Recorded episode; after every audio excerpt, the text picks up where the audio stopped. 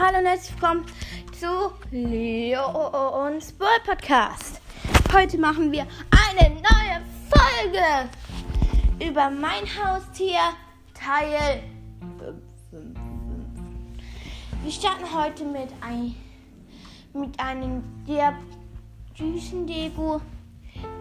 Man kann ihn gut knuddeln. Er ist, ja, ich kann nicht eigentlich nicht sagen, außer dass er super süß ist. Das, der heißt Puck.